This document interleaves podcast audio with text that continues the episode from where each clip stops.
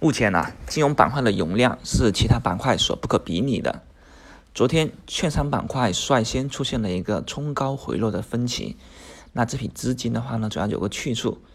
当前的话呢，有哪个板块可以去容纳这个资金呢？嗯，老范觉得啊，像昨天的四 K 高清视频呢，就是一个很好的去向。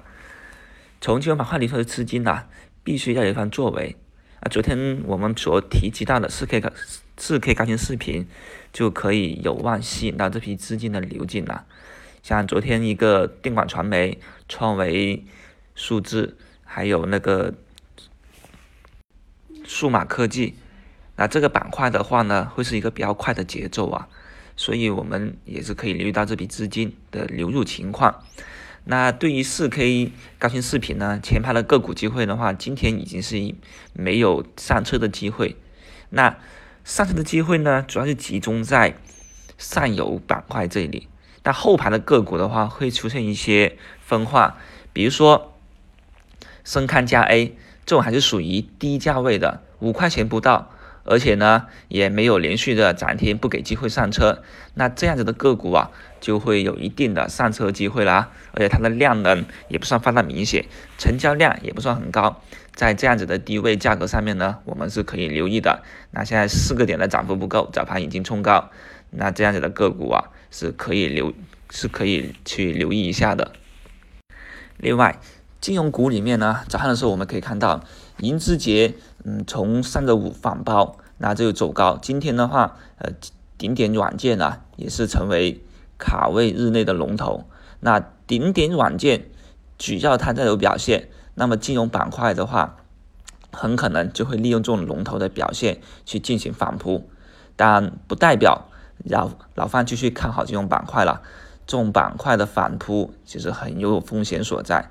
而且昨天午后炸板，那这种炸板啊，也令得市场里面充满了分歧。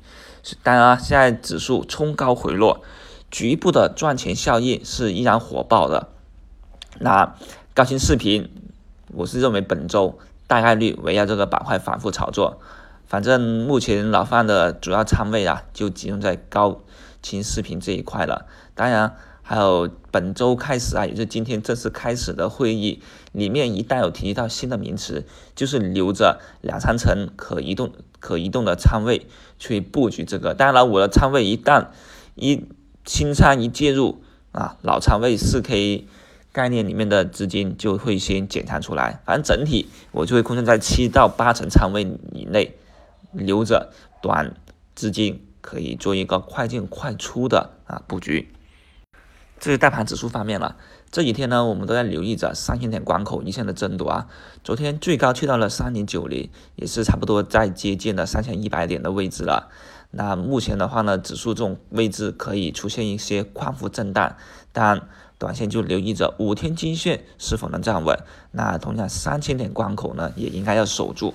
而且啊，本周五。之前呢，守住三千点关口是非常重要。我们讲昨天是得到了日线级别的一个确认，但周线级别是否确认了呢？周线级别是否能收在三千点关口上方了呢？